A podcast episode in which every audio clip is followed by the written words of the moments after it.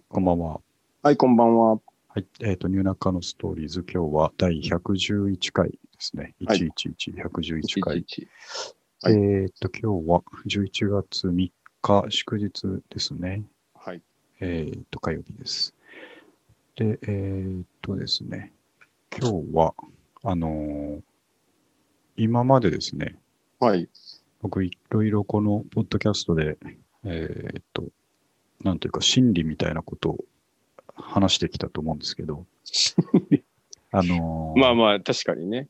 あれですよ、えーお金は使わなければ減らないとかですね、心理ですね。とか、えーっと、あ食べなければ太らないとかですあね。あ。あと今日、まあ、さ確っかにき見つけたんですけど、そのパソコンは電源ケーブルがいかれたら起動しないっていう話があってです ね。結構これ致命的で、あのーはいはい電源ケーブルを、えー二重化してる人ってあんまりいないじゃないですか。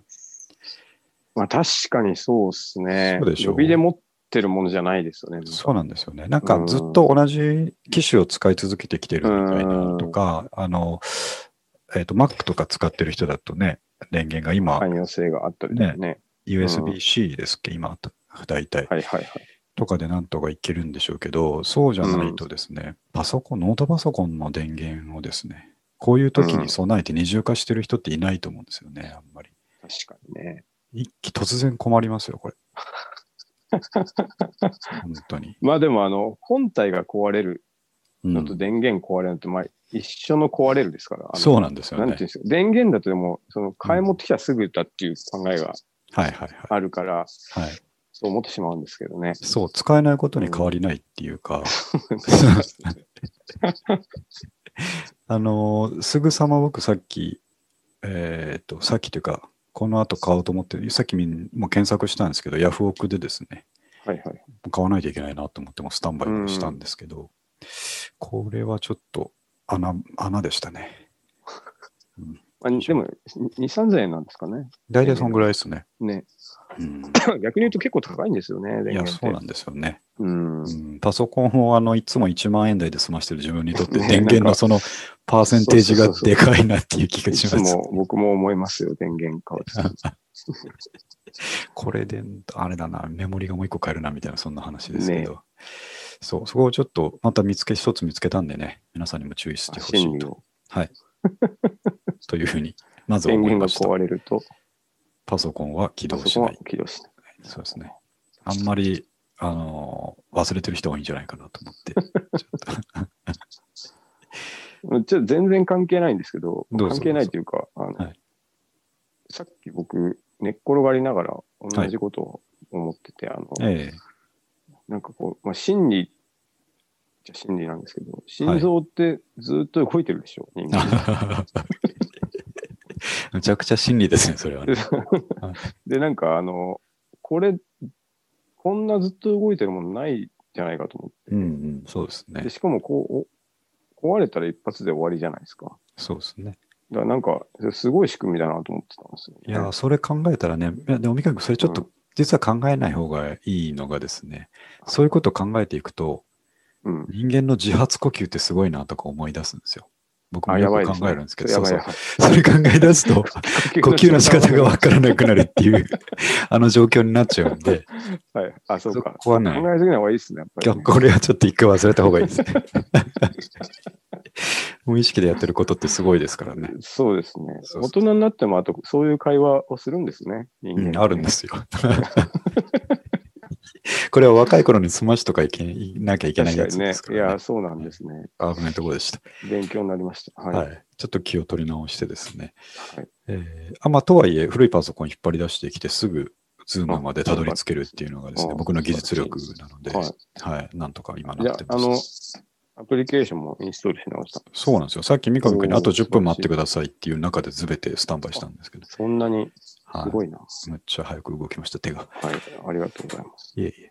じゃあ今日もですね、たくさん話題を用意していますが、一つ最初にね、まあ急なニュースだったんですけど、まあ、あの、何回もこれ、えっ、と、ポストキャストでも何回か言ってたんですけど、えっ、と、イギリスのパワーポップバンド、シルバーサンのですね、もう、えー、とボーカルのジェームスさん、まあ、作曲もしてる中心人物がですね、えー、とがんで亡くなったということで、これはいつですかえー先週ぐらいですね。あ、本当に。あの、メガネのバンドですね。そうそうそうですルバーちゃんさんといえば。うですうん。がいきなり飛び込んできてですね、なるほどまあ、やっぱりその好きな人たちはみんなあのツイート、ツイーートん。とかしてたんですけど、いやー、急でびっくり、急っていうか、まあ、言ってたんですよ。自分ちょっとがんですっていうのあーで、なるツイほッどターとかで言ってたんですけうんうんど、うんうんまあ、この急にここまでなると思わなかったので、うん。えーちょっとそのツイートの意も込めてニュースに取り上げたんですうけど、ん。寂しやいっですねぱ。寂しいし、こう、ね、一時期っていうか、まあ、ずっとですけど、何,、うん何かとあると聞いてたバンドですから、うん。本当になんかお世話になりましたということでですね、なるほど。うんご挨拶をしとかなきゃいけなういとん。思って、まあ、ま何あ、歳ぐらだいかだっら、たんでしいや、若いですよ、きっと。ょう40まあ代、でも40代ですよね、うんきっとね。だと思いますね。まあ、急にそういうことあるんで、うん。うあんー確寂しいなと思って、かにね。ちょっと、まあでもしばアーらくティストはね、なんはいかはい写真、あの作品が残る強みがありますからね。そうですよね。ね。だから、これからちょっとしばらく聞こうかなと思って、うん。ですね。なるほはい。まあ、それちょっと最初にお話しした後、えーっと、もういきなり行きましょうか。皆さんももう前回ですね、えーはい僕があんだけ話したので、もう続きが気になってるっていう方もですね、 多いかと思うので、えーど。はい。例のやつですね。そうですね。えーっと、はい割と上手にあらすじが話せるポッドキャストとして有名なニュー中野ストーリーズ。わかりやすいという。はい。わかりやすく、えー長い小説のあらすじが聞けるということで、うん。えーと今話題なんですけども、それでうん前回からその中華 SF3 体を読んでいてですね、うん。でしかも電子書籍で読んでますという話をして、あのー、まあ、えーっと、3部作で、え1本目が終わったんですね。うん。で、えーっと、2本目が上下巻なんですけども、うん。えーっと、もうね、1作目終わったらもう買うしかなかったんですよね、もう。あのまあ続きがね、そう、気にっなりすぎちゃて、ううん。で、これ、電子書籍って改めてびっくりしますけど、僕、帰りの電車で上、上というか第一部読み終わってですね、うん。ああ、これもうダメだ、すぐ読みたいわと思って、うん。えっと、そのまんま、こう、Kindle 上で、えー続きはこれですよってね、あの、購入リンクが出るんですよ。はいはいはい。でもう、1600円ぐらいしましたけど、えいとあ思あ、って高い。うん。買ってですね、うんはいこあの、これ、当たり前のことにびっくりしたんですけど、うん。買ったらすぐそのまま Kindle で読めるんですよね。まあそりゃそう、そりゃそうです。まあでも、びっくりしましたね。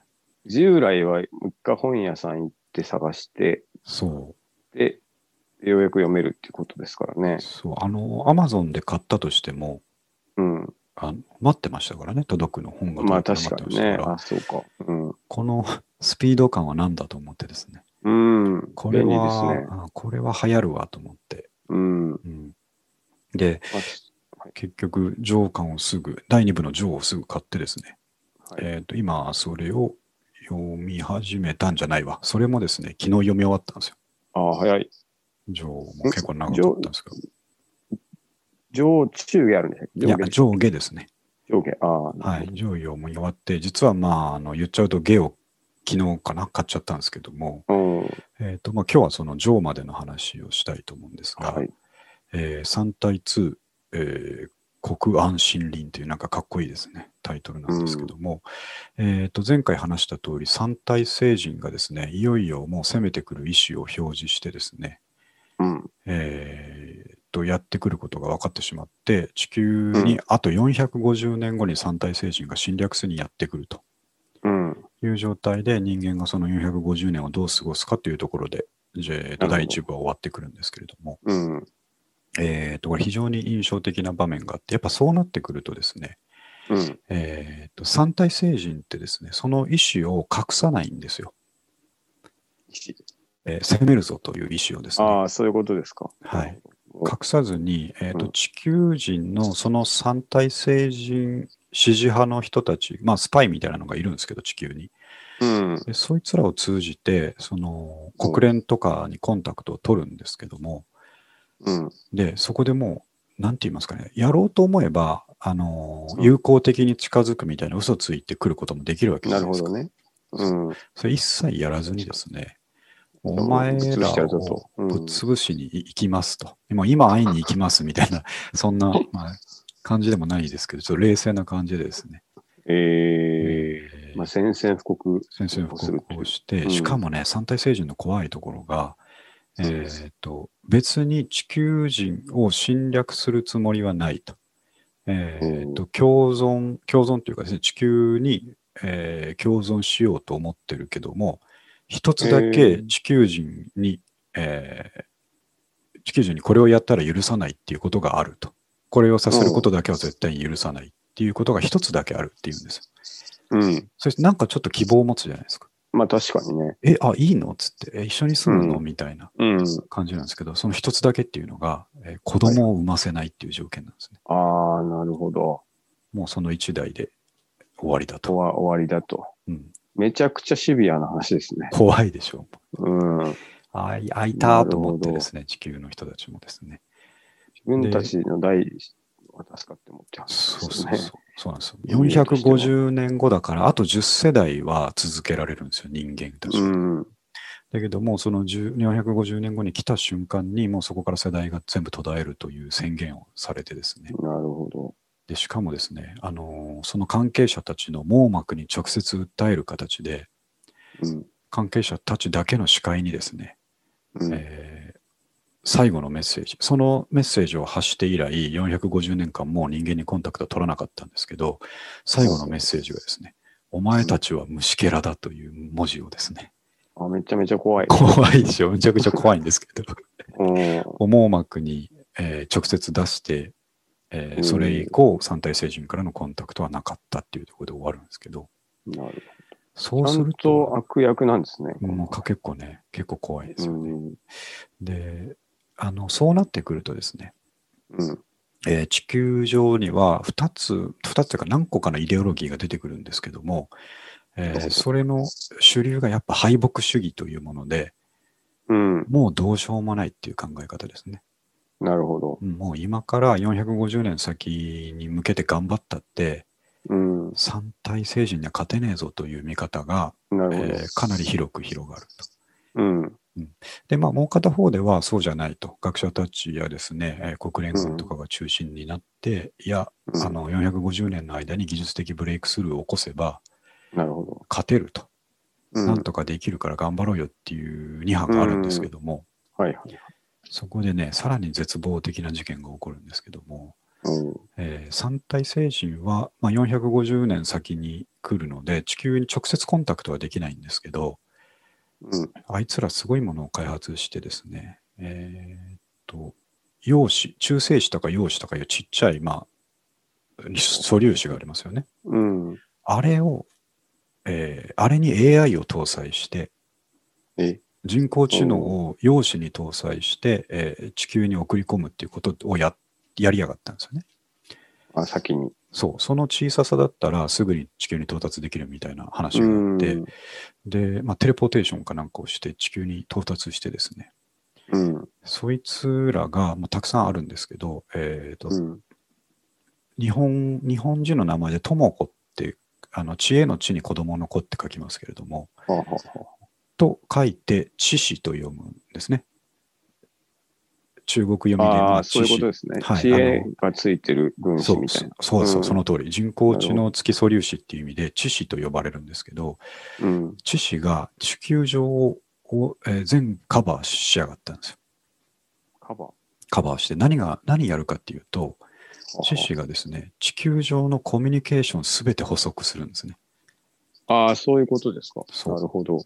ただ人が2人で喋ってるところとか、えーコンピューター上のメールやり取りとか、うんまあ、うん手紙とか電話とか全てに至るまで、えー地球上のコミュニケーションと呼ばれるものを全部補足するんですよ。ええそうやばい。それはやばいでしもうょ何も、何もできないんで全す部よ。筒抜けになっちゃしまうという。そうう筒ん。抜けかつ、えーっと前も言いましたけどスパイみたいなやつがいるのでそいつらを使ってですね、あの将来的に技術的ブレイクスルーを起こしそうな学者を殺していったりですね、ああ、とそういう実験ができないような物理現象の邪魔をしたりして、うん。えー先ほどですね、小あの敗北主義の反対の頑張ろう主義の人たちは、いや、ブレイクスルーがきっと起きせるから大丈夫だって思ってたんですけど、うん。あのもう今分かってる理論以上のブレイクスルーが起きなくされちゃったんですね。なるほもうそれ以上は発見させねえぞっていうブロックうを、んその知識によってされされてしまったっていうところで、ど。もうね、あの、うん。絶望的ですね。全絶望こ的。全学者激へこみでですね。うんれは。激へこみ。激へこみですね。もまあ、それはそうですね。うね、もうダメだと。そう、主人公の学者さんもですね、えーまあ、2人いたんですけど、自暴自棄になってしまって、うんもう。酒だ、酒だってなるシーンがあるんですよ。ああ、なるほもうやってらんど。ねやえ、っ酒てられだんと。と。はい、うん。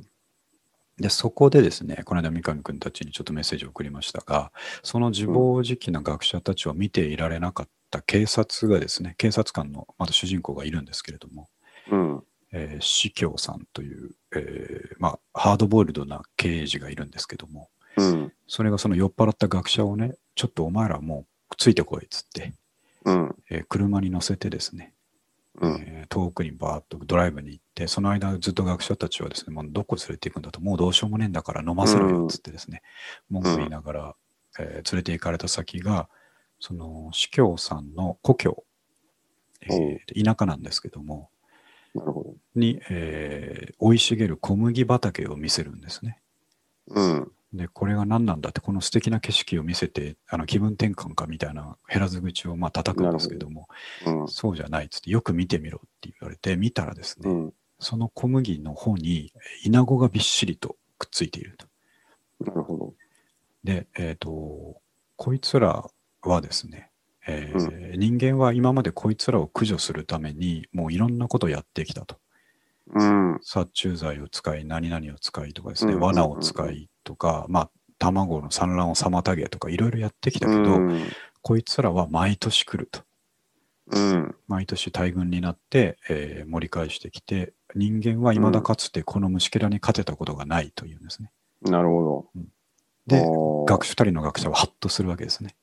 うん。虫けら呼ばわりされたけれども、うん。えーこういう事実が目の前にあるわけだから、なるほどまあ、確かにね。そうあの技術的には先に進んだ人間に対してでもイナゴは、えー一度も負けたことがないということをですね、うん。その刑事さんが熱く教えて、なるはほっとど。学者が我に返ってですね、うん。こんなことしてる場合じゃなかったと。なるほど。えーまだやることが山ほどあるっていうところで、えーっと、すみません、これ3対2にまだ行ってなくて、1のラストの話なんですけあ、ど、なるほ1がそれでや やって今終わりました。すいません。ど。ああ、はいそういうことだったんですねそう。なんかあ希の望虫のやつはいはい。は何何のことだろうと思ったんですけど、そういう意味でしそう、そこの場面ですね。た。なるほど。あのーす第1部をこう僕みたいにこう読んでるとですね、その最後の場面でうん。もうね、あの鳥肌が立つんですね。ああ、確かにね。そうわっと。虫僕ももう、もう僕も感情のあの起伏が激しいですから、これ読んでる途中に。その絶望したり希望を持ったりですね、むちゃくちゃあこう波が激しいところのあ、なるほど。一番下にまあい落いちた後に、うん。このシーンだったわけですね。なるほど。はい、そして、えーと、場面が変わり3対2に進んでいくんですけれども、はいえー、と3対星人が最強だと思ってしまうんですけれども、うん。えー彼らの弱点が1個だけありますと。おうそれはあのー三体星人とその地球のスパイたちが更新してた記録を、えーまあ、国連軍側が握って解析してみ、えー見た結果わかるんですけど三体星人ってですね、えー前ちょっと言いましたけどコミュニケーションが、えーもうほぼ言葉とか使わずにですね、瞬間でいけると。瞬間で思ってたことが伝わるっていう星人たちなんですけど、なんとですね彼らの、えーコミュニケーションにはうんえー嘘をつくとか隠すっていう概念がないんですね。ええ思ってること全部筒抜けなんですよ。ああ、そういうことですか。そう。まあ、そうなってしまいますよね。そうなんですよね。うん。だコミュニケーションを取ろうとさえしなければ、えーと出ていってないんですけど、相手と何らかのコミュニケーションを取ろうとした瞬間に全部筒抜けになるんですね。うん。繋いだなる瞬ほ間ど。うんに。うんうんということで、えー三体星人の弱点は、えーと嘘がつけない、または、えー人間が嘘がつい、嘘をついていることが見破れないというのが三体聖人の弱点だっていうことが分かって、おーそれが分かったことで何ができるんだっていう話なんですけど、。まあまあ、意外な話の展開ですねそうなんですね。うん、で、あの、面白い、こう、三体星人とのやりとりが、あの、スパイと三体星人のやりとりがあるんですけど、うん、あの、地球の文章をいろいろ読んでる中でどうしてもわからないことがあるっていうふうに三体星人が言うんですね。うん、で、えーっと、で、そのスパイの方も頭いいやつがいるんですけど、あの、私もそれには薄々気づいてましたと。ちょっと例え話をさせてくださいって言って、えーっと、赤ずきんちゃんの話をし始めるんですよ。うん、えー、と赤ずきんちゃんがですね、えー、狼がおばあちゃんのふりをして、えーうん、扉越しにですね、うん、えー赤ずきんちゃんに入れてくれと言いましたと。うん、で赤ずきんちゃんをおばあちゃんだと思って疑わずに開けたところ、狼に食べられてしまいましたっていう物語うんうんうんをうん話すんですね。はいはい。すると、三体星人は、うん、その話の意味が全くわからないっていうんですね。おーえー、狼は、えーっと、少女を食べたかった。それは合ってるなって聞くんですよ。うん、うん、合ってますっていうんですね、人間側が。うん、うん、それで家に行った、そこまでは、家に行って食べようとした、そこまでは合ってるなって言って、なんか確認するんですね。ポツポツ。うん、で合ってますって言って、うん、その先がわからないんだが、えー、狼はコミュニケーションを取る必要はないだろうって言うんですね。あの、あもうと扉をトントンって叩いて、うん、おばあちゃんだよって言ったでしょ。うん。そんなことやる必要なくて、扉を壊して中に入って食べればいいじゃないあーかる。ほどまあまあまあ。うん、だってコミュニケートした瞬間、自分が狼だって少女にバレるぞって言うんですね。まあ三体星人の感覚からするとね。そうなんです。うん、だからその童話が全く意味がわからないっていうんうですね。ん、で、そのことを聞いて、その地球側のスパイもですね、あの、今はっきりしましたと。あなたたちと人間のコミュニケーションでは決定的に違うところがあって、うん、えー嘘がつけないと。なるほど。嘘が見破れないということですね、あなたたち。あなたたちの世界にはそれいう概念がないっていうことですねって言ったら、うん、そうか、それで今までの疑問が全て晴れたみたいなことを三体星人も言うんですけども、なるほで、それで三体星人はですね、そのことを改めて気づいて、私はお前たちが恐ろしいって言ってですね、ど。うん、一回更新を切ってしまうんですよ。なるほほんど。本当に怖くなって。まあもう、わけわかんない嘘っていうものをそうなんですよ。ぶち当たってしまったと。そうなんだそりゃって言ってですね、うん、怖くなっちゃった。なるほど。そんなエピソードがあって、それをまあ人間側もですね、えーうんそこに気づいて、うん、えー対抗する手段、人類最後の希望としてですね、うん、えー面壁者という言葉が出てくるんですけども、これちょっとメッセージを送りました。えー、面ですね、顔の面の面に、えー壁に、えーうん物、物と書いて面壁者というんですけども、なるほど。これはですね、えーまあ、地球軍がですね、もう三体星人に、えー対抗するにはこれしかないっていうことで、最終的に立てた作戦なんですけども、うん、えー地球上のですね、よりすぐりの4人を選びますと。うん、で、それ選ばれるのは、えーと元アメリカ国防長官だったり、うん、えーと南米の独裁国家の元首相であったり、うん、えーっとノーベルなんとか賞を受賞した学者であったりするんですけどもうん、でその人たちに、えー三体星人を倒すための方法をうん、頭の中だけで考え続けてもらうと。うん、で、えーっと外向けにはうん。それを考えていることを絶対知られないようにしてもらうと。知られた瞬間、向こうにバレると。そういうそういうことです。コミュニケートしないと。で、ん三体政治を攪乱させるために、表向きは、えー、と別の作戦というか、な何か対処をやってるように見せて、うん本当の本当の最終作戦は、その人たちの頭の中だけに置いといて、450年後にいきなりそれを出すというですね、おーそれまでその国連側というか地球側の人たちもみんなその作戦を知らないという、なるほど。えおーーむちゃくちゃあのなんと言いますか起死回生の作戦みたいなものなんですけどもうん。だからそれのために、えー、と免疫法みたいなのが成立されて、うんこの4人が希望することは基、本的に全て叶えると。うんなるほど。全てのリソースを用意するし、全ての作戦を実施する。えーで、うん。そのことの理由について、うん基本、原則的には理由を正さないと。聞かないと。まあそうですよね。うん。で、えっと、まあ、それが単純に軍備を拡大するとかですね、えーうん宇宙で使える水素爆弾を開発するとか、そういうことなら、まあ、リソースの問題なんですよね。金かかるけど、絶対にうんまあねそれをやってやるってことなんですけど、うん、で全く違うこと、その、えーっとですね、ナイアガラの滝を見に行きたいとかですね、おえーー北欧の小さな国でずっと暮らしたいとか、そういうことを要望したとしても、うん。な頭の中ではそれは作戦の一部かもしれないから、るほ全部言うことを聞くとど。うん。いう法律最が優先でそう、うん制定されて、えーと、4人が選ばれるんですね。もうそれが最後の作戦だということで。うん。うん。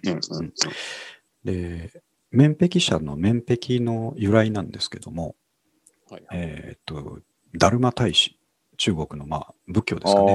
ダルマあ大使あ、が。壁に向かって。あ、それそれ、それ、よく知ってまましたね。僕知らなかったんですよ、それ。す。あなんとなく。面壁、さすがですねあは。あそれが壁に向かってが面壁なんですよね。あそういうことですか。そうそうです。うん。いわゆるポーカーフェイスじゃないですけども、頭の中を、まあ、自分の中だけで瞑想を続けるということで、うん。な面壁者ですね。るほど。はい。で、その4人が選ばれて、えーっとうん最初の3人はさっき言った通り、元アメリカ国防長官とか、独裁国家の首領とかですね、うんえーノーベル物理学賞の学者うんということで、あのみんな納得で、うん、確かに彼らなら何とかしてくれそうだっていう感じなんですけど、うん。最後に選ばれたのが、また学者ではあるんですけども、別にそんなに実績があるわけでもなく、うん。えー有名なあえー発見をしているわけでもない若手研究者の、えールオ・ジーさんというですね、あ中国人が選ばれるんですよ。うん。で、ルオ・ジーはですね、全く身に覚えがなくて、うん。他の3人はですね、あの、いや選ばれたからには我々が何とかするみたいな熱いものを持ってるんですけど、うん。ルオジーだけはですね、なんで俺が選ばれたんだっていう感じで、あ、わかんないと。もう逃げ出したくてたまらないんですね。ああ、なるほど。ですが、まあ、選んだ側にはちょっと理由があってですね、それはまた後半に出てくるんですけども、えー選ばれた瞬間にルオジーはですね、その国連本部みたいなところで、うん。えーまあ、免疫者のさっきのルールを聞いてですね、うん。分かったと。じゃあ今ここで、えー宣言すると。うん私は免疫者を辞退しますって言うんですね、いきなり。なるほど。うん、こんな重い責任は、え出ーないと。負えないと。うん。帰らせてくれって言ったら、止められるのかと思ったら、誰にも止められないんです。あ、それすら OK なんですね。そうそうそう。分かりましたって言われて。なるほど。で、ルボジーはでも本気で辞めたいし、本気で帰りたいんですけど、うん。周りで全員のムードが、またまたっていうムードなんですね。 ああ、なるほどね。ままあそたれはまねたっていう感じで、うん。さすがですね、ルオジーさんみたいな。そういうとこからもう煙巻いていくわけですね、みたいなムードなん ですね。あちょっと、こう、そういう展開なわけです。そうなんです。ほんで、あここなんかすごい面白いんですけど、ほんで、うん。ルオジは、あの、そのまたまたの態度もですね、納得いかなくて、うんいや、本当に本気でやめたいんだって言うんですけど、うん。誰も分かってくれなくて、なるほど。もう、あの、開き直ってですね、うん。分かったと。俺はじゃあ、もうちょっと、えー雪深い、えーうん湖畔の、えーうん大きな城に快適な生活ができる状態を整えてくれって言うんですね。ああ、なるで、そこでずっと過ごすと。ほど。うん死ぬまでそこで過ごして、もうそれで終わりだと言って、なるほど。どうだこれが用意できるかって言うんですよ。自分がこう、なんか条件バーって会議ってか言ったかしてですね、うん。こんなのにぴったりな場所あるのかっつって突きつけたら、うん。すぐ見つけてこられてですね、あ用意します用意しましたって言われ て、と。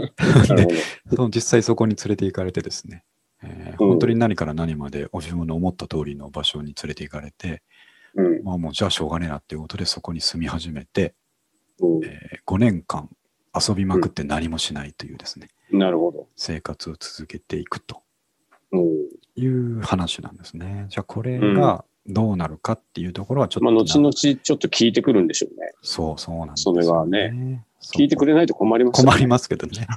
す。そのまま、あいつ何だったんだって。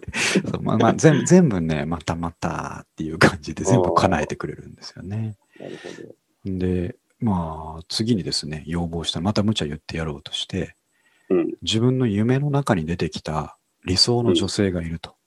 うん。で実際いるんですよ。自分の夢の中に、えー何回も出てくる理想の女性っていうのがいて、なんだろ実う際こにれはって、そうなんですうんこれってなんだろうってルージーはずっと思ってたんですけども、うん。その女性を探してこいと。うん。特徴はこうでこうでこうだと。うん。いるわけないけどね、つって言って、えーうんその、あの、以前ですね、えー昔、その昔別の主人公を励ましたその警察官の司教という人がいるんですけれども、うん。その人がまた別の任務としてルオージーの身辺警護に当たるんですけども、はいえー司教にですね、この女性を探してきてくれって頼んだら、うん司教がね、あの、こんなんいるかって突き返さずに、分かったと一言言ってですね、うん。探しに行って、うん。 1週間後ぐらいに見つけてくるんですね。あ、見つかった。見つかるんですよ。見つうかっん。て、ええーって思うんですけど、ルオージーは。うん。ええーと思いながらも、でもどっからどう見ても、その自分が夢で見てた理想の女性なんですね。うん。で、その人はなんかもっと学生で卒業したばっかりで就職先を見つけてたら、うん。えっ、と、まあ、司教さんに声かけられて、連れて、連れてこられたんですみたいなことを言っててなでるすほね。ど。そう。うん。で、そこで二人で、えーまあ、あの、身辺の手伝いっていう仕事でうん。雇って暮らし始めるんですけども、まあ、当然恋に落ちてですね、うん。えー結婚して子供ができてっていうところまで進むんですね。うん。で、ルージは全く地球救う気持ち全くないんですよ、その時点で。なるほど。まあ、まだ全くないんですけども、で、他の3人はですね、うん。えーまあ、軍備を増強したり、将来に向けて、えー宇宙船をか作ったりですね、うん。あと人々の心のあの敗北主義をなくすためのマインドコントロールの方法を探すみあたいなであすー、ねな、るほどね。そんなことを、でもね、彼らにとってもそれは見えてる作戦で表向きなんですよ。うん。表向きそういうこと、彼も面壁者ですからね、表向きそういうことをやって、裏で何を考えてるかがわからないっていうまま話がずっと進んでいくんですなよ。るほど。はそこはまた面白いんですけど。いはい。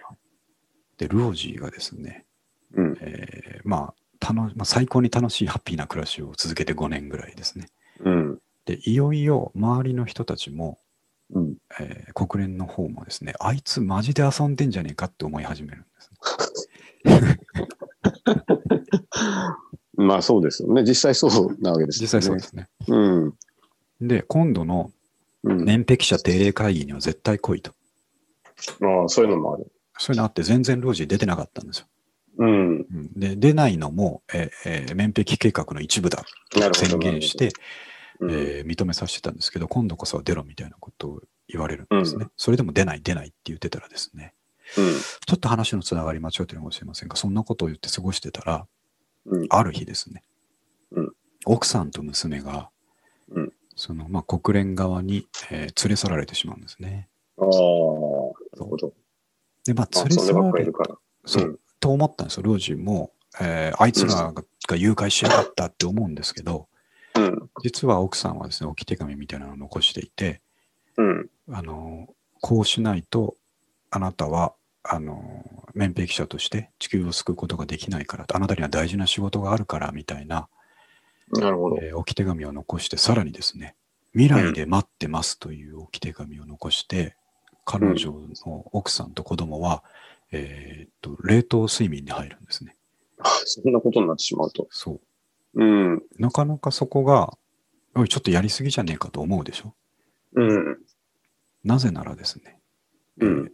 これはすもう最初からもっと巻き戻して、ルオジーが、えー免疫者に選ばれた時から国連側が仕組んでた話なんですね。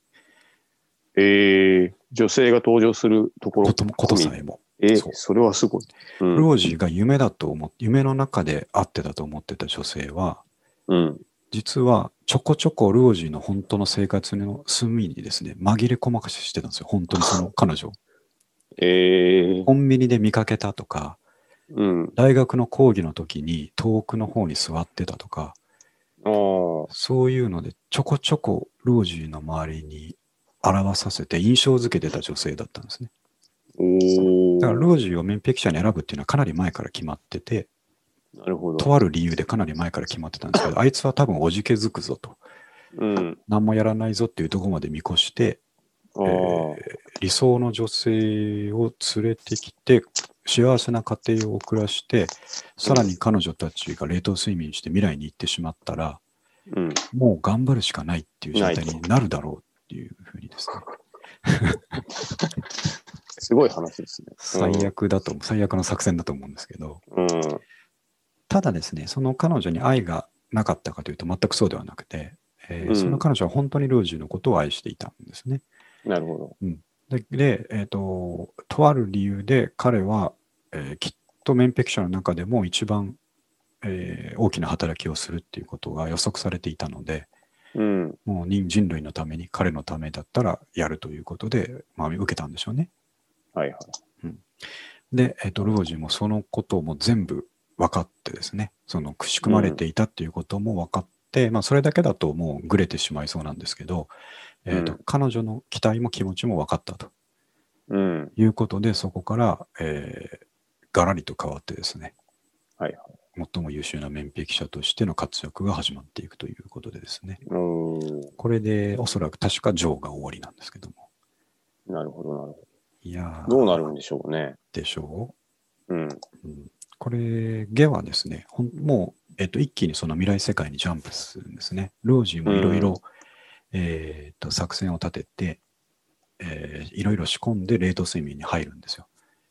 あ、自分も。そうです。この状態うでん最終決戦に臨むっていうことでうんうんういんくんですけども、で、やっぱね、他の面壁者3人も優秀なんですけども、その裏に隠してた作戦っていうのが、うん。うん。えー三体星人のスパイたちにバレてしまうんですね。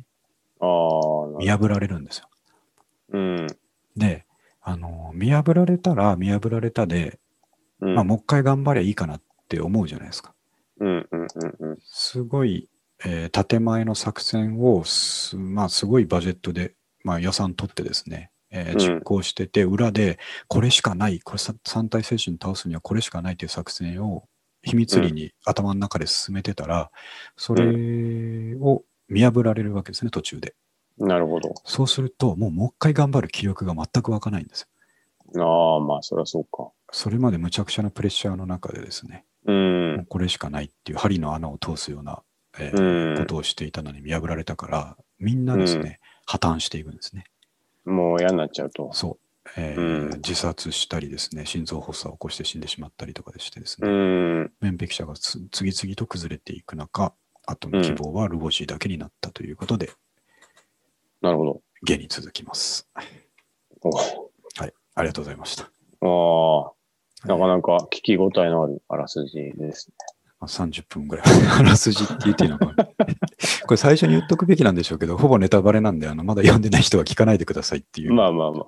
まあちなみみに、あの、上官でその、世の中を憎んでるはい学者さんもいたじゃないですか。これもあはい後々出てくるんですかね。はい、えっとね、出てくると思います。これがですね、まあ、もうネタバレなんで言っちゃうと、ルオジーがなぜこんなに期待されているかというと、うんその、えっと第1作目で、えー人類を恨んで三体戦人を呼んでしまった楊純純潔博士、女性ですね、彼女とちょっと関係があるんですよ。おおうんなる彼女の子供とか親族っていうわけじゃなくてですね、ほど。うん。彼女が三体星人を呼んでしまって、えー彼女としては三体星人が人類を正しい道に、えーうん強制してくれると思って呼んだのに、うん。殲滅すると言われたので、うん。うん。うえーん。彼女も実はやっちまったというですね、後悔に少しうん。苛まれているんですね。うん。それで、そのまあ食材じゃないんですけれども、あのルオジーは、えーその楊さんの娘の友達かなんかだったんですね、学者仲間かなんかだったので、なるほど。ちょっと知っててですね、えー娘の墓参りに来た時に一緒になった時に、ちょっとしたことをルオジーに伝えるんですよ。うん。あなたはこういう方向性の研究をこれからやった方がいいかもねっていうことを言うんですけども、うそれん。が宇宙社会学っていう、えー研究を進めてみたらって提案するんですけど、うん。それが三体星人にとってのかなりのアキレス腱の内容になるっていうのが、えー、キーなにるなっほてどるんですね。うん、宇宙社会学。宇宙社会学。うん。宇宙には人間と同じような文明を持った、えー存在が多数存在すると仮定するうん。ところから始めた社会学なんですけども、なるほど。それを研究したその先に三体星人の弱みがあるといううことらん。しいんですけども、まあその辺はちょっとはっきりわかんないですけどね。なるほそんなこんなでど。うん。サーガがついていきますんで。いいですねま。あ、ちまょあっと。皆さんね、もう読まなくていいですよ。僕全部説明しますからね。本当にまあでも、こうはい映画化もされるらしいですからね、今そう後。です、ちそうょでっす。とネッ、トフリックス一でド人でラマも化知っですてねおくと、ちょっと。興味も出ていいかもしれないですね。うん。はい。じゃあ、また芸を読んだら同じような話すると思いますんで。 えーわかりました。はいでちょっと関連があるんですけども、その中国 SF が面白いので、うん。えーっと、まあ、3体とは別にですね、他もちょっと読んでみようと思って、えーこの3体の作者の方も参加してるアンソロジー、うん。えー折りたたみ北京というですね、折りたたみべき。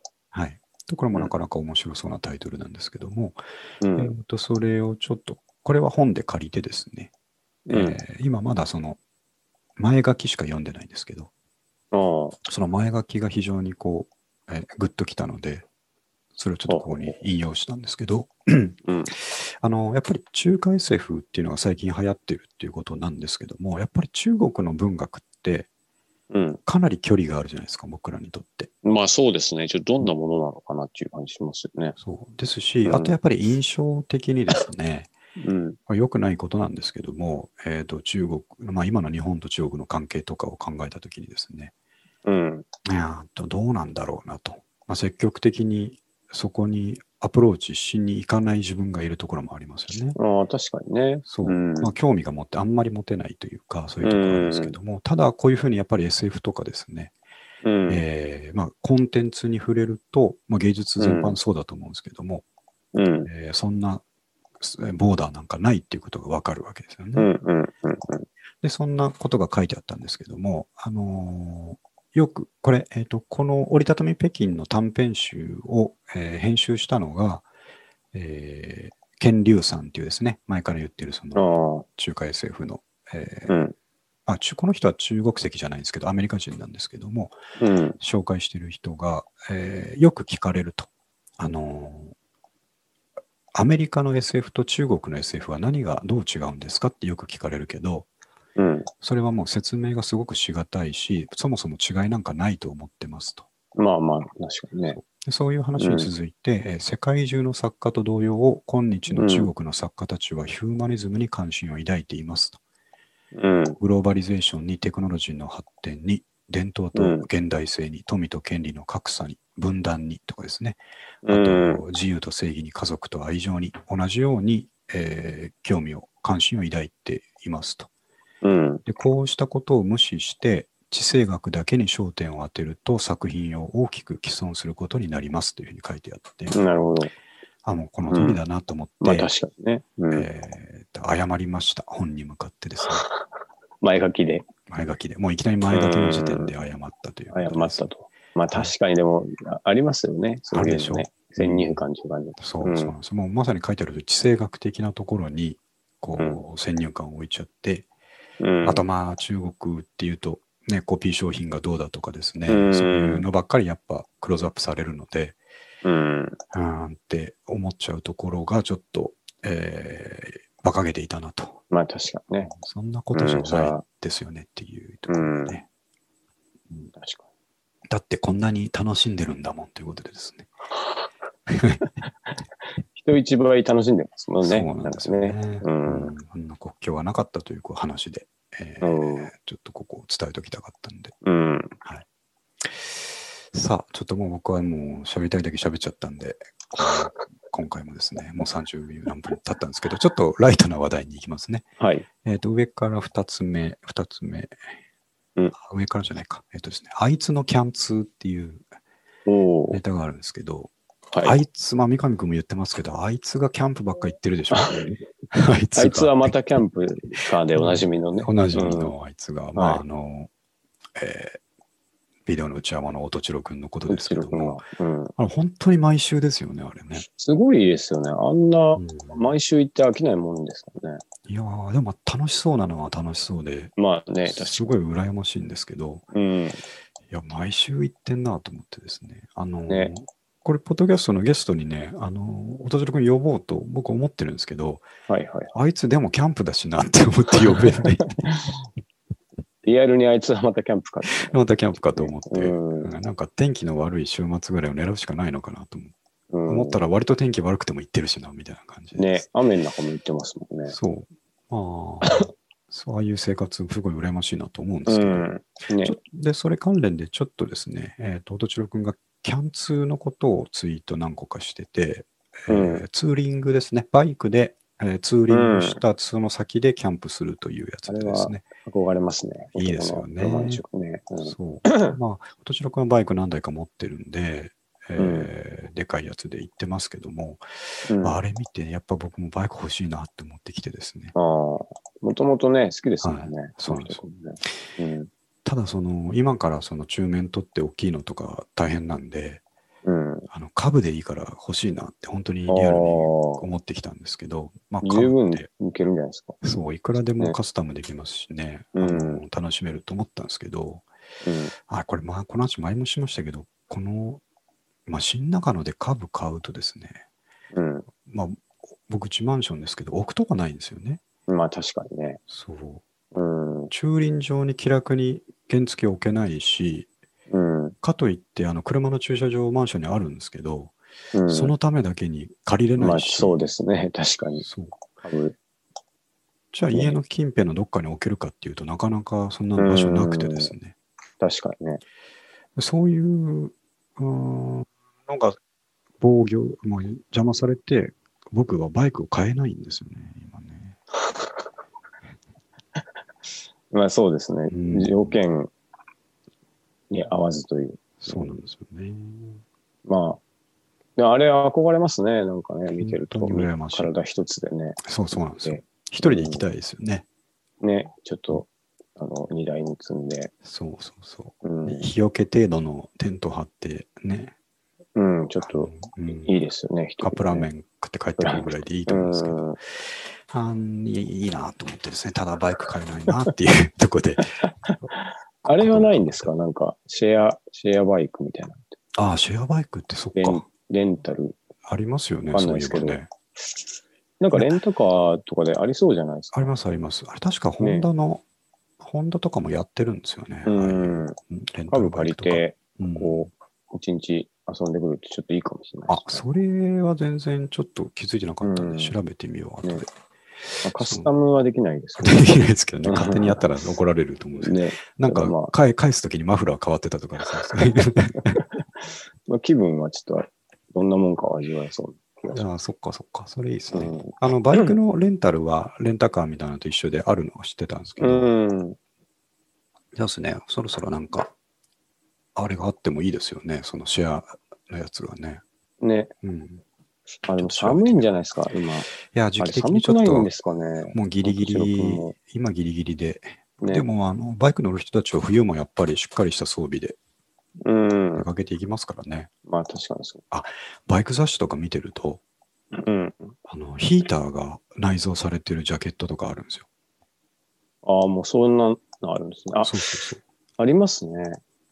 なんかあでの。電熱線が中通ってるやつじゅそう充電するやつですよそうね。そううそう。ちの弟も着てました。ああ、はい。うん。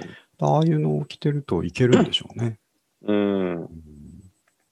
まあ、そうそう、あの僕世はちょ界っとの。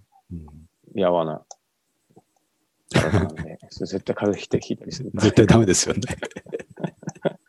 僕もそんな遠くまで行けないと思うんですけすどぐ帰、って帰ってきそうね。うんまあ、カブいいで、すねカブでちょっと青梅街道の、ね、奥まで行くぐらいなら、なんか、なんとかなるかなと思うんですけど、ね、なんか、すごい楽しそう。そう、だから僕が本当にカブをゲットしようと思ったら、うん。で、まあ家の近くでなんとかしようとしたら、本当に大金持ちになって、マンションの駐車場借りるしかないんですよ。うんなんかでもあの、はいバイク用の駐輪場って僕もかなり探したことあるんですけど、はいはいはい意外にないし、あと高い高いんですよ意。外にねそうそうそうそう。うんなんか原付でも1万2万取られるみたいなうん。感じになっちゃうと思うんですよね。ねうん、近くにないっていうのも痛いですし意外ね。にうんね。近所に乗るための株に、ね、10分歩いて乗りに行くってどういうことなんだって確いうかにね話になりますよね。うん。そうそこがちょっとこの便利な都心ですけど、ちょっとそこが問題ですね。ね。まあ学生だったらね、ちょっと道に置いといてみたいなことをそやうってそうそうそうもいいですけど、ね大人になるとね、そう、ちょっとできな大いっぺらにはできないですね。うん。ちょっとまあ、あの希望は捨ててないんで、うん。なんとかしてあの入手したいなと思ってるということですね。なるほど。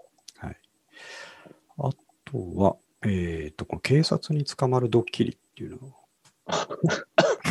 えな何ですか話してもいいですかね、これ少し長い話になるんですけど、はい。えっと、これはこの週末ですね、土曜日か日曜日、日曜日だったかな、日曜日にですね、えっと、まあ、娘がですね、小学生低学年がですね、うん。えーは走る練習がしたいんだと。走る。うん。走る練習最近凝っててですね、うん。あの、家の近くの公園とかでダッシュとかしてるらしいんですけど、おで、この間、えっ、と、どっかに買い物行った帰りに、あのー駅から歩いて帰ってたら、ちょっうんとあそこから、ここからあそこまで走るからとか言って、バーってダッシュしてですね、なるほむちゃくちゃ危なっかしいんですよ。その横から自転車でできたら引かれど。るまぞあまあみた確いかな、にね。うん。全く周り見ないペースで走ってるから、いうん。や、じゃあ危ない危ないとか言いながら家帰ってたんですけど、うん。で、じゃああれ危ないから、えっ、と、俺、僕はあまあ朝、土日とか走りに行ってるんで、うん。ジョギングしようよって、もっとゆあっあくり一緒のにねペースで。うん。そうそうで、分かったって言うから、朝一緒に8時ぐらいにですね、うん。えーっと、近所のあの公園に向けてですね、ジョギングしようってって一緒に走り出したんですけど、うん。ダッシュしかできないんですよ。まあ、違うって言ってんの に、そうそうそういうもんですよね、やっぱりね。うんそのペースで行ったら、あそこの、まあ、1キロぐらい先の公園までですね、そのペースで行ったら最後まで走れないから、うん。こういう感じで、あのゆっくりだと思うだろうけど、えーとうん俺のこと抜かさないぐらいのペース、隣で走るぐらいのペースで、ゆっくり走ってみなって言っても、うんあのまあ、それが嫌なんですよね。思いっきり走りたいから。本当にまあまあ確かにね。で、またバーッと思いっきり走って、じゃあ違う違うっつって言いながら、は後ろから追っかけて行ってたんですけど、それがいはい。実際ちょっと危ないこととかあってですね、あうのん曲がり角とかで、いや確かちにょっねと。ダメダメだっつって言ってですね、うん。言うこと聞きなさいって言って、あの、今日、今日はジョギングしにゆっくり走りに来てますって言ってですね、うん。後したんですよ。なるほどそ。したら、あーいや、違うと、自分が思ったのと違うって怒り出してですね。 うん。思ったのと違うって、まあダッシュしたかったと。そう本当にそう言ったんですよ。思ったのと違うっつって。ああ関西、関西の芸人かと思ってですね、思ったのと違うって言うから。思ってたのとちゃうなって。そうそうそうそう。うんいや、そうだろうけど、今日はダメだし、言うこと聞けないならもう帰るよっつって言ったんですね。うん。そしたら帰らないって言って、場所、まあ、だだこね始めてですね。うん分かった、もう帰ろうっつって、あの、僕帰り始めたらですね、そこから動かないわけですよ。あら。うん。ああ、もうと思ってですね。うん。あと、じゃあ帰帰らないんだったら、じゃあ言うこと聞いて、じゃあ公園まで走ろうよって言ったら、うん。いや、ちょっとあの、ジョギングはやりたくないって言うん ですね。ダダッシュしたいって言うんです。もうどっちにも行けない状態になっちゃって、うんで、もう半泣きみたいな顔になってるから、うん朝8時にですね、道端でそんなことやりとりしてたら、むちゃくちゃ怪しいんですよ。まあ確かにね。僕が、まあ、じゃ2人ともジョギング姿だから、一応親子だって分かってもらえると思ううんですけど、ん。僕が諭してる、あ叱りながら諭してるところを、まあ、周りをですね、朝犬の散歩してるおばちゃんとかが、ちょっとじろじろ見ながら通るっていうですね、うん。子供ちょっと半泣きだしみたいな状態で、うんえー本人に言ったんですよ、こんなことやってたら、周りの人に通報されるからっつって、なるほど。警察に通報、なんか変なおじさんが小学生いじめてるって通報されるから、もあうダメややめてくれと、 もう帰るか行くかどっちにしっかり しようって散々言ったんですけど、全然来なくて、あ。う。もうん僕もうね、晩作尽きてですね、うん。うーんふっと思いついたんですね。おうん、これあれだなっつって、本当に、まあ、さっき何回も言った通り、このままだと通報されるって言ったんですけど、うん。本当に通報されたことにしようと思ってですね。うん。で、うまいこと、あ、そうそう、なんでそれ思ったかというと、うまいことパトカーが目の前を通ったんですよ。おおなるほど。で僕は、あっと思ってですね、うん。ちょっとちょっと今さっきパトカー通ったでしょっつったら、うんってう言って、ん。あれ俺を追ってるっつって言ったんですよそう。あれね、でうもんさっきから言った通り、こんなことずっとここで道端でぐだぐだやってるから、うん。周りの家の人に通報されたんだよ、あれ、つって。うん。あれ、今俺を探してるんだ、あのパトカーは。って言ったんですね。おーそしたら、え、そしたらもうん。う、え、本当って言うから、うん。本当。うん。やばい、これ、あのーこのままだと俺、捕まったら、うん。あのーまあ、警察に行って事情説明して、場合によっては刑務所だと。ああ、思困ったんるですぞねと。。うん。うん。だから頼むから、えーとりあえず家まで帰ろうって言ったら、うんやっと動いたんですよ。まあ、なるほど。渋々ですけどね。うん。分かったっつって。で、歩いてる、帰ってる途中で、うんで。も、いつ、その、パトカーが来るか分かんないっていう形で僕も演技をしてたんですけど、うん。やばいやばい、ちょっとこっちの方細いとこから行こう、細いとこからって言って誘導してくれたんですね。大丈夫とか言われたから、いや、まあ今は大丈夫だけど、あの、捕まるよりも自分から出て行った方が罪が軽くなるから、うん。家帰ってから俺実習してくるわって言ったんです ね。うん。そしたら分かったって言ってですね。でも、説明したら大丈夫なんじゃないって言われたから、うん。いや、そうなんだよ、つって、あの、うん警察に行って説明するんだけど、そういうのってさ、大体分かってくれるまですごい時間かかるんだよ、つって。うん。うん目撃者がどうこうみたいな話があってね、つって。本人が違うって言ってもなかなか分かってくれないんだよって言ってですね。うん。あ、そう、あ、そうなんだ、みたいな話になってです ね。で、で、家まで送り返して、うん。まあ、その間ですね、1キロ先の公園に行って帰るだけだったのに、もうそんなこんなでも1時間経ってたんですね。なるほど。うん、連れて帰るまでに。うん。ほんで、僕もほとほと疲れたんですけど、走りたかったかったから、うん。家にもう押し込んでですね、じゃあちょっとうん。行ってくるわ、交番に、っつって。そこから1時間ジョギングして帰ってきたんですけど、ああ、そういうことですか。そしたらそのジョギングの途中で娘からメールが来てですね、うん。ごめんなさい、頑張ってねっていうメールが来たんです けど、まあ、彼女なりの心配とそうそうそうそう励ましですか励ね。ましで。ほんで、帰っピバって帰ってきたらですね、うん。え、大丈夫だったのって言われて、うん。ああ、まあ、なんとかなったって言ってですね、うん。まあ、交番に行って説明したらなんとか分かってくれたわ、つって、うん。もう、もうこういうことやっちゃダメだよ、つって、一段落したんですけど、うん。その話をね、あの、笑い話として奥さんにその後したんですよ、昼間ぐうらい。ん。いやー、ちょっとこういうことあってさ、つって、こういうことで、なんとかしたんだよ、つったら、うんもう全然間違ってると、やり方が。何を考えとるんだっていう話になって、うん。いや、そういう時は、そんなわけのわかんない嘘でごまかすんじゃなくて、ちゃんと向き合って話して、こうこうしないと、あの、あなたの将来のためにこうこうこうだから、うん。こんなことしてちゃダメだっていうことを分からせなきゃダメだよって言われて、ああ。でもおっしゃる通りですと思ったんですけ ど、でも、あそこの場で、まあ、もうどうしようもなかったでそうそすう。泣かれて動かないと、ちょっと周りにも心配かけるからって、うんいや、ダメ、全然ダメそれは普段から舐められてるってことだよって言われて、あのあはい、そうです。 っていう感じですごい、あの、僕は笑い話として話してですね、うん。もうっていう感じで終わると思ったら、むちゃくちゃ叱られたんですよ。確かに。あんまりいい嘘じゃないですからね。ほんで、あと、それ、 まあそれ嘘だってもう言ったのって言われたから、うん。いや、えっと、まだ言ってないねって言ったら、うん。 早く言わないと明日それあの人学校で言うよみたいな話になってお父さんも警察に捕まったっていうまずいまずい。 まずいと思ってですぐですねあそう確かにやばいと思って、あのうん本人ですねあーあれ昨日あったじゃんっつってあそうだもう一日一日経ってたんですけど昨日あのうん。警察行ったみたいな話あったじゃんっつってうん。うんって言ってたらあれ嘘だからって ああ。言ったらえーって言ってましたけどまあ、まさか嘘とは思そうわ思なってなかかっったんで、た。うん。うんまあ、それでまあいろいろあって一段落したっていう話なんですけどね、うん難しいですね。ちっちゃい子はね。まあ、難しいですし、奥さんの言うこと正論なんですけど、まあまあまあままああ。僕も、あの、うん、そう思いますけどね。たそだうですど、どうしようもない時はちょっとしょうがないですよね。いやまあそうなんですよね。うんあの時パトカー通ったから、ふっと思いついちゃったんですよ ね。ユーモアで、ゆそうそう半分ユーモアでいったっていうそうなんでですすからよ。ね。ストーリーがわっと浮かんじゃってですね。まあでも、あれですね。あの、無事にはい。一段落してよかったですね。じゃなくしたんですけどね。うん。うん。ただもう、あの、そうだ、それで、ドッキリを明かす前の夜にですね、うん。寝る前に、あの娘にですね、今日ちょっとごめんねって言ったんです。うん。でもあんなあそこでダダこねて歩かないとかさ、ってあのもう9歳にもなってやっちゃダメだよっていう話をしたんですね。うん。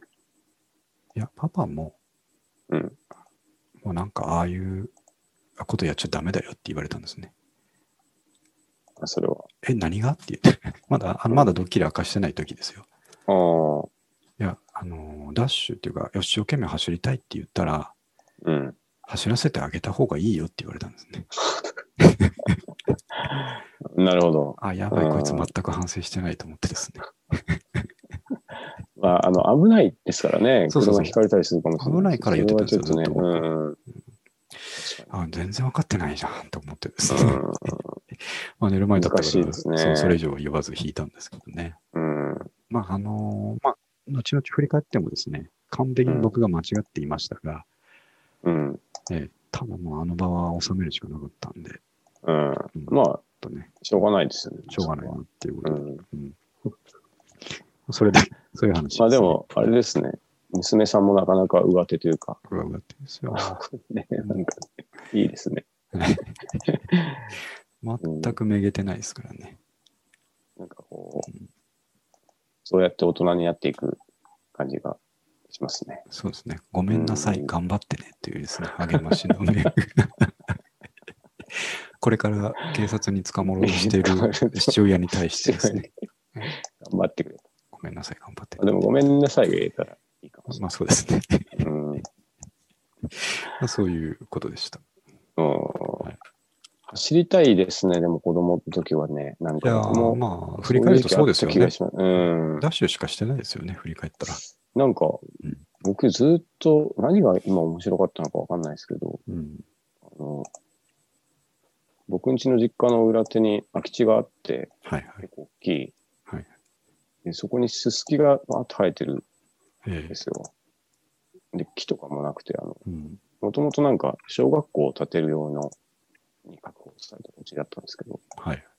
結局建たなかったみたいな。まあ、で、まあ、平の、なんていうか、はいはいすすきのところを、すすきに突っ込みながら、延々2時間ぐらいこう、 今思うと何が面白いんだろうっていうダッシュでこう、行きましたね。あーまあそうですよね。そううん、まそあういうそ元気うがか。高まってる時期ありますそれを大人になるとちょっと忘れちゃってですね、うん子供の気持ちになれないっていうのもよく一つ良くなかったところですね。ね。あでも、せっかく公園があるんだったら、公園の中で走ったらいいですよね。まあそうですね。うん。うん、いやーまあちょっと僕のジョギングを押し付けちゃったなっていうところですね。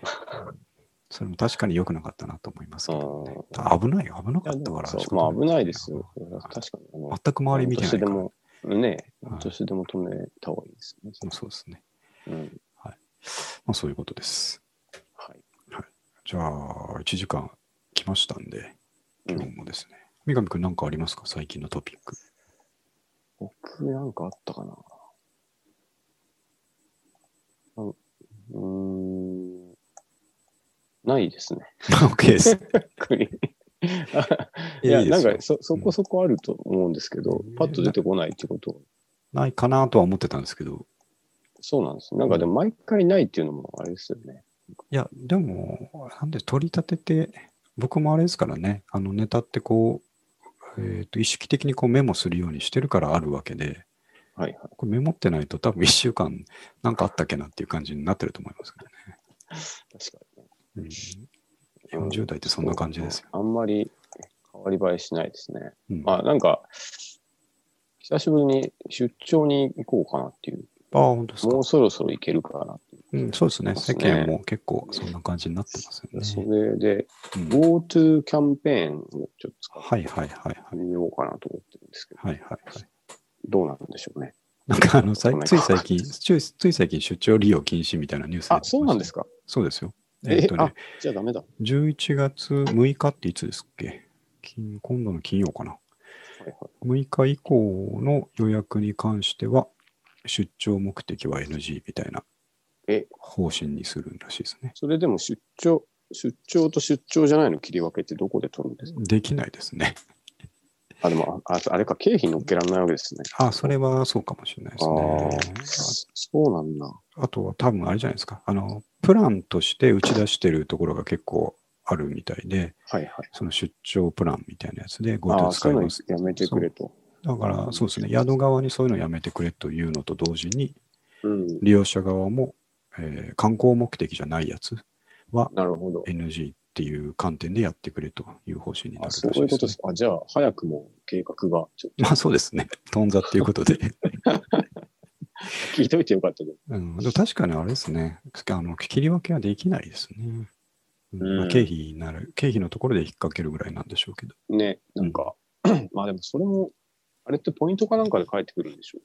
えーっと、いや、直引きですよ。あ、そ旅うなん行です代か。金。あの、例えば楽天トラベルとかで予約したとしたら、予約時点でもう引かれて、うーん。で、宿に行ったところで、あの、地域、えーなんとか券っていうのが15%もらえるみたいな感じですからあ、ね。なるほど。はい、あじゃあ、まあ、たまたま出張のホテル取ったら、別に割引されてたっていう感じそうそうそうそう。にななるんだといいんですかね。えっ、と、予約する時点で、楽天トラベルとかだと、そはのいクーポン使うか使わないか選べるんですよ。ああ、そういうことですか。そじゃう。あもでうそこでオフにしなきゃいけないんでしょうね。出張だとね。スミス安くなるもの を気になってしまうけど、まあ、しょうがないか。まあ、なるそほうどですね。でも移行期だからそんなに厳しく言わないのかもしれない。よくわかんないですけどね。うんなかなかあれもややこしい制度なんで。ね。なんかね、あの、神奈川県とかは、神奈川県独自の割引と合わせると、実質500円返ってくるプランとかがあるみたいな話があってです ね。錬金術ですね。そうそう。ええまあ、合法的に、ちゃんとその宿もそれを分かった上で、GoTo トラベルで半額引かれて、うん。で、神奈川県独自の、えー施策で5000円引かれたところ、ほうほうほう。えー、元々の宿泊代金を越してしまったという押し現てし象まがう起と。こるならるしほくどて。、もでともそと安い。そうそう、実質っていうのが、あの現金引きじゃなくて、そのポイントが返ってくるみたいな話でやってるから、まあ実質マイナス500円みたいになってて、で、それえでー宿が12月末まで埋まってるとかですね。ああ、まあそんそうなでニすューねス。ありましたね。ただどころか儲かんだったら行きますよ。そうそう、500円返ってくる。ええいやーなんか学生とかだったらな、そういうのめちゃめちゃ 調べていろいろ行ったんですけどね。そう、ハックのね、余地がいっぱいありそうな。ねめっちゃ、めっちゃ穴がありそうじゃないですそうなんか か。ね。本当にその通りなんですけどうね。ん。あの、GoTo イートの方ですか。もういろいろ問題になってますよね。ね。今ねうんあれも、ちゃんなんかまだ使ってないけど、やっぱいろいろやってみた方がいい良さそうですよね。 そうですね。ただ、あれってなんか、あの、次回使えるポイントとかだから、まあ、その店にああ、そういうことで何すか。回も行くっていうのとかが前提になっちゃってたりするから、まあ、あんまりかなと意外に思いましたけどね。使いづらいかもしれないですね。うんそうですね。なるほど。いや、まあ、急ごしらえでね、あの、作った側の人も大変だったと思うんですけど、まあね、でうもん、それで一応、なんか、業界が助かるんだったらいいかな。そうですよね。うん。いやー、あ、そうですかなん。か出張ね。はい。了解です。あと、まあ、年末は、実家に帰れるか帰れないかっていう。あーまあう、ん今の感じだといけそうな気もしなくはないけうど。んうん。このなんか北関東とかだったらね、もうすでにまあ旅行もガンガン始まってるぐらいだからいいような気がしますけど、うんね僕らはまだ帰る、帰らないですね、正月うは、ん。今年はね、ちょっと、はい。うん。スーパー銭湯ぐらい行こうかなぐらいの話 ですね。数パーセントはいいですよね、やっぱりです。ね。はい。うん。さあ、じゃあそんなとこですかね。111回でしたので、うん。はい。じゃあまた、えーっと、そうだ、今日はね、祝日にやったんで、ちょっといつもと違うペースでやりましたけども、また、えーっと、11月も2回以上頑張るぞということで、はい。はい。いろいろネタ貯めときますので。はい。はい。じゃあ、えー終わります。はい。はい、ありがとうございました。はい、ありがとうございました。はい。